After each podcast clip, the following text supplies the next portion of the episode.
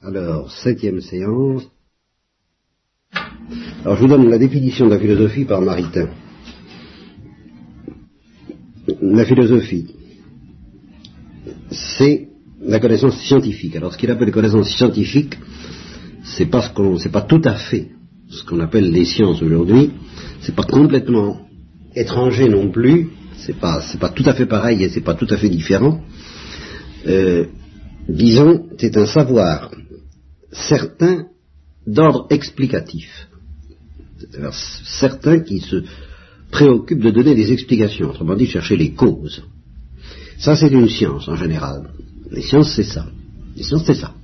C'est de savoir certains qui cherchent les causes et qui cherchent à organiser le savoir justement euh, à, proposer une organisation du savoir qui, a une valeur explicative de la partie du réel que considère la science donnée. Alors, justement, euh, chaque science a un domaine. Quel est le domaine de la philosophie? Eh bien, c'est tout. Absolument tout. Tout à la lumière de la raison, à la différence de la sagesse théologique qui s'appuie sur la foi et des autres sagesses dont je vous ai parlé la dernière fois. Donc, à la lumière de la raison, la lumière de l'intelligence naturelle, si vous voulez, la philosophie s'occupe de tout et, à propos de tout, elle cherche à constituer un savoir certain ayant une valeur explicative. Alors, qu'est-ce qui fait donc la différence entre les sciences qui s'occupent de tout aussi, si on les additionne les unes, si on prend toutes les sciences, une encyclopédie, hein, un savoir encyclopédique. Est-ce que la philosophie est un savoir encyclopédique? Qu'est-ce que c'est qu'un savoir encyclopédique? Ben, C'est la réunion dans un dictionnaire, si vous voulez, ou dans un, de ce que disent toutes les sciences. Alors on empile le savoir de la biologie, de la psychologie, de l'anthropologie, de la physique, on empile tout ça, et ça donne un savoir encyclopédique. Et on s'occupe de tout. Et ça ne fait pas une philosophie. Parce que, alors quelle est la différence? C'est que la philosophie s'occupe de tout en cherchant les explications les plus profondes, les explications ultimes. Ce qu'on appelle en termes techniques les causes premières alors que les sciences s'occupent seulement des explications les plus immédiates ou prochaines, moins profondes, si vous voulez. C'est justement parce que la philosophie va chercher les explications les plus profondes qu'elle découvre des vérités qui valent pour toutes les sciences. Parce que ce sont des vérités plus profondes que celles que recherche chaque science prise séparément. Alors ces vérités les plus profondes, ces explications les plus profondes que la philosophie découvre, si quelqu'un les assimile bien, il est capable de comprendre la signification et la portée de chaque science. Parce qu'il a les explications les plus profondes qui manquent aux sciences, que les sciences ne peuvent pas donner, elles.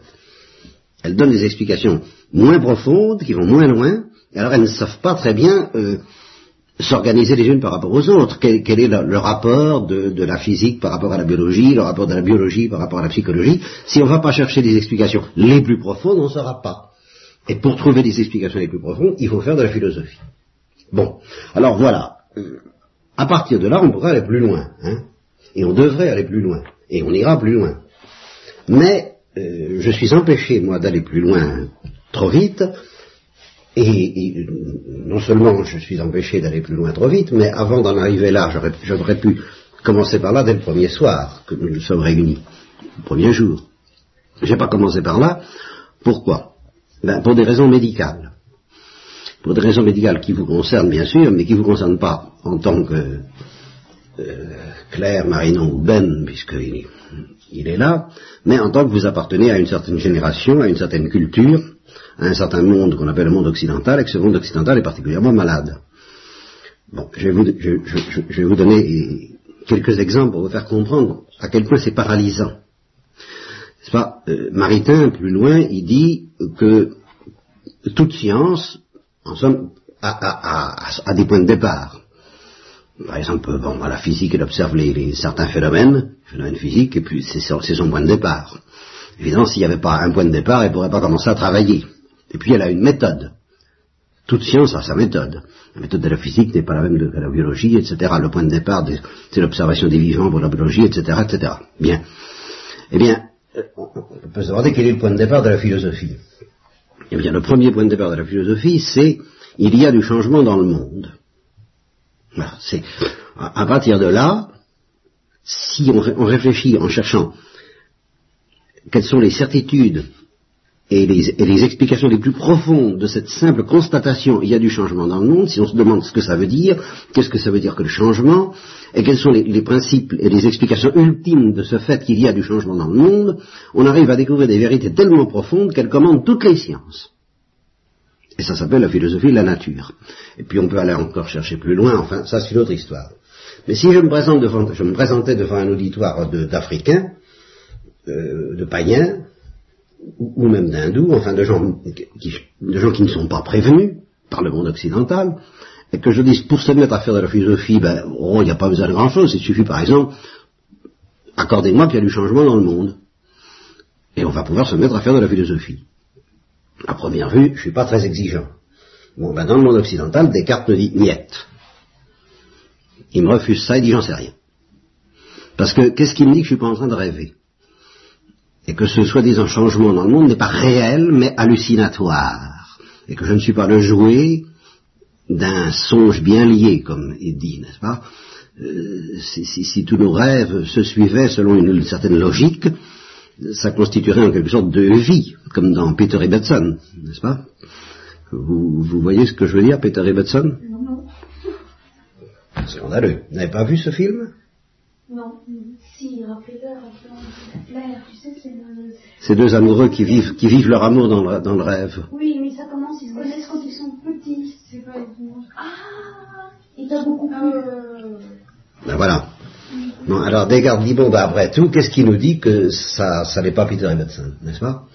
Et alors, à partir de, de, là, le monde occidental est, est, est par un tel doute, par un tel soupçon, que cette espèce de confiance naturelle que, que Dieu nous a donnée en nous créant euh, dans le réel qui fait que ben, on, regarde euh, ce qui est et, on, a la confiance d'être en présence de quelque chose.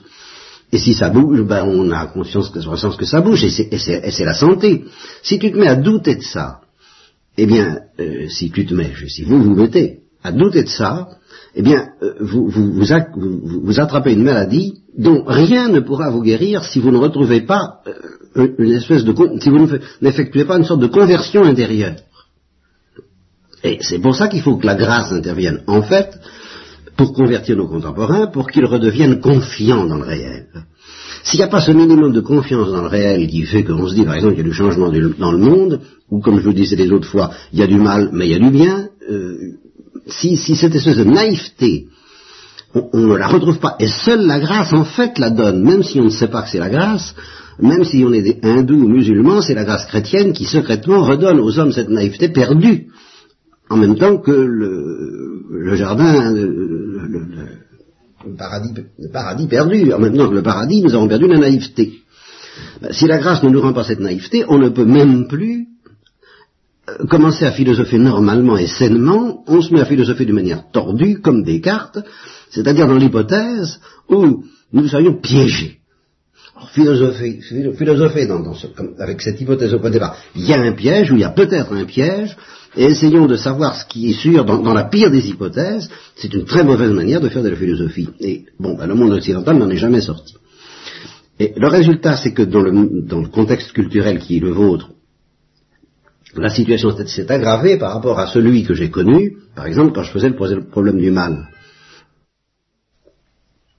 Oui, quand j'ai fait le problème du mal, j'avais affaire à des gens qui étaient terriblement atteints par le doute de savoir si on pouvait avoir une, une, certitude. Je voulais savoir certain et explicatif. Mais la, simple idée qu'il y ait une certitude, et je me souviens avoir vu Claire, par exemple, se, révolter à l'idée que euh, je puisse avoir une évidence ou une certitude contraignante. C'est-à-dire une certitude ou une évidence telle que si les hommes avaient l'esprit pas tordu, bien, ils seraient universellement obligés de la reconnaître. Que cette certitude que j'ai, moi, que ce que je sais, est vraiment, a vraiment une valeur universelle pour tous les hommes, c'était un petit peu révoltant pour Claire. Bon, elle a changé depuis, j'espère, mais euh, ça trahit quelque chose qui n'est pas seulement du scepticisme. Et c'est ça que je voudrais vous faire voir. Autant où je faisais problème du mal, je pensais que c'était le scepticisme. Le scepticisme dont parle Maritain, en le résumant de la manière suivante, c'était un célèbre penseur grec qui disait, euh, premièrement, il n'y a pas de vérité. Deuxièmement, supposer qu'il y ait une vérité, de toute façon, on ne peut pas la connaître. Troisièmement, supposer qu'on puisse la connaître, de toute façon, on ne peut pas la transmettre. Bien. Ça, ça a l'air d'être vraiment le comble du scepticisme. Bien, le monde actuel est pire que ce scepticisme-là, et c'est ce que je découvre aujourd'hui. Aujourd'hui. C'est qu'il y a actuellement une intolérance qui substitue systématiquement toute euh, euh, ah, qui se situe au plan des certitudes pratiques. Parce que des certitudes pratiques, on en a. On est sûr de réussir une mayonnaise, on est sûr de faire attention, de réussir euh, un, plat cuisiné, de réussir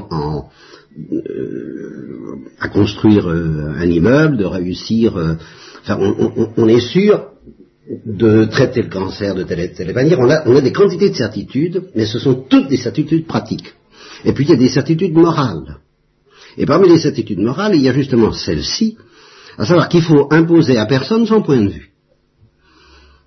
Et cette certitude morale, elle est tellement forte qu'elle finit par interdire justement d'avoir une certitude théorique, parce que c'est considéré comme une agression intolérable et intolérante à l'égard d'autrui. Alors, pour vous expliquer le caractère complètement pathologique et, délirant de, cette affaire-là, qui me paralyse beaucoup parce que je la sens omniprésente, et pour vous expliquer aussi que le remède offert par les guides, par exemple, n'est pas suffisant, et qu'il participe en partie du mal encore un peu à sa façon, je vais vous donner, alors, euh, d'abord, il faut que je vous dise un mot de la perle précieuse. La perle précieuse, on, on pense tout de suite à la perle précieuse de l'Évangile, on croit que c'est une affaire religieuse. Je maintiens que la vérité philosophique, et même la vérité scientifique, c'est-à-dire le fait, le fait de reconnaître l'existence d'une certitude possible, difficile, très difficile, et c'est pour ça que c'est une perle précieuse, mais le fait de savoir qu'il y a des certitudes et des évidences accessibles à la raison, soit à un niveau relativement profond, c'est la science, soit à un niveau ultimement profond, euh, presque ultimement profond, c'est la philosophie de la nature, soit à un niveau ultimement, ultimement profond, c'est la métaphysique, eh bien ça c'est une perle précieuse. Et il y a très peu d'esprits qui en fait y arrivent, surtout dans le monde occidental. Et cette chasse à la perle précieuse est quand même possible. Et il n'y a pas besoin de la foi pour ça. Seulement, euh, il y a besoin de la grâce. Parce qu'il y a besoin d'être guéri. Inversement, quand vous pensez que la perle précieuse est l'affaire des croyants, vous vous trompez parce que la plupart des croyants n'ont pas la perle précieuse et ne cherchent pas la perle précieuse. Est-ce que quand on n'est pas croyant, on peut l'avoir ben, La balle précieuse naturelle, oui, et la balle précieuse surnaturelle, dans une certaine mesure, on, peut l'avoir, on peut travailler par elle, on peut en avoir au moins la soif. Quant à la posséder parfaitement, c'est une autre question qui relève de la théologie, Marinon. Mm. Et il faut que je, il faudra que souvent j'écarte de, des questions parce qu'elles ont souvent une portée théologique. Bien. Alors, je dis donc, ne vous y trompez pas, la perle précieuse, il euh, faut pas vous imaginer donc qu'il suffit d'avoir la foi pour avoir la perle précieuse, ni que c'est nécessaire parce qu'il y a une perle précieuse euh, naturelle euh, et qui justement est, particulièrement précieuse et particulièrement rare et difficile à trouver aujourd'hui à cause de cette maladie dont je parle et qui nous en empêche et qui se formulera de la manière suivante, il est interdit de prétendre avoir la perle précieuse et à la limite il est interdit de la chercher. Parce que vous cherchez une chose qui, si vous prétendez la trouver, vous met dans une situation de péché à l'égard de la collectivité. Car vous n'avez pas le droit de sortir du domaine des opinions. Et les opinions, c'est jamais la perle précieuse. Alors, il y a donc la parabole de la perle précieuse dans l'évangile, et j'y ajoute la parabole du hautbois, qui réjouit particulièrement Benoît. La parabole du hautbois, c'est le dialogue entre Boire et Serrault, où Serrault, qui représente un chef d'orchestre qui se fait interroger par un journaliste qui s'appelle Poiret, Serrault dit, euh, pour éviter les accidents, on a fait une loi, il est interdit de fumer en jouant du hautbois. Et Poiret, qui représente le bon sens, dit oui, d'accord, d'ailleurs, de, toute façon, je vois mal comment. Non, mais vous n'avez pas à vous demander si vous voyez mal. Je vous dis, c'est interdit de fumer en jouant du hautbois. Oui, mais d'accord, d'accord, je ne suis pas débile, je ne suis pas stupide, j'entends bien qu'il est interdit, mais enfin, je vous dis simplement que je ne vois pas bien comment, mais vous n'avez pas à vous demander, voilà. Eh bien, le, par rapport à la vérité philosophique, il y a quelque chose comme ça. Vous, n'avez pas le droit d'avoir une certitude. Oui, mais de toute façon, Je ne vois pas comment euh, une certitude. Mais vous n'avez pas à vous demander euh, si vous pouvez ou si vous ne devez pas. Vous n'avez pas le droit d'avoir une certitude. C'est interdit. Et alors, pour que vous, voyez combien cette affaire-là est, pernicieuse, c'est que le, dogmatisme étouffant consiste à dire, justement, vous n'avez pas le droit euh, de, jouer du, de fumer un jour du hautbois, l'autre, avec son bon sens, dit, ou par exemple, vous n'avez pas le droit de pratiquer l'avortement, vous n'avez pas le droit. Ben oui, mais dans certaines conditions de détresse, c'est quand même... Vous n'avez pas à vous demander euh, si. Euh, vous n'avez pas le droit. Vous voyez, ça c'est le légalisme. Bien. Et la soi-disant libération, dont, nous subissons l'oppression dogmatique aujourd'hui, ça consiste à dire au contraire, vous n'avez pas le droit d'interdire de fumer un joint du hautbois. Ben oui, mais de toute façon, je vois pas comment. Mais vous n'avez pas à vous demander si c'est possible ou si c'est pas possible. Vous n'avez pas le droit d'interdire de jouer du haut Vous n'avez pas le droit d'interdire l'avortement. Oui, mais de toute façon, quand même, est-ce que ça ne présente pas des inconvénients? Vous n'avez pas à vous demander si ça présente des inconvénients. Vous n'avez pas le droit d'interdire, chacun est libre. Vous voyez, comme cette liberté est aussi étouffante, parce qu'elle interdit de se demander ce que signifient les choses, je dirais, ontologiquement, avec du bon sens. Et alors, par rapport à la perle précieuse et à la certitude. Ben, peut-être que chez les guides on vous dira, vous devez rayonner la certitude de votre la précieuse. Oui, mais je ne vois pas comment rayonner si j'ai pas trop. Ah, vous n'avez pas à vous demander ça, vous n'avez qu'à rayonner, ça viendra. Vous voyez? Eh bien, c'est encore la même mentalité. Et c'est cette mentalité du il faut précédant le ce qui, y a ce qu'il y a.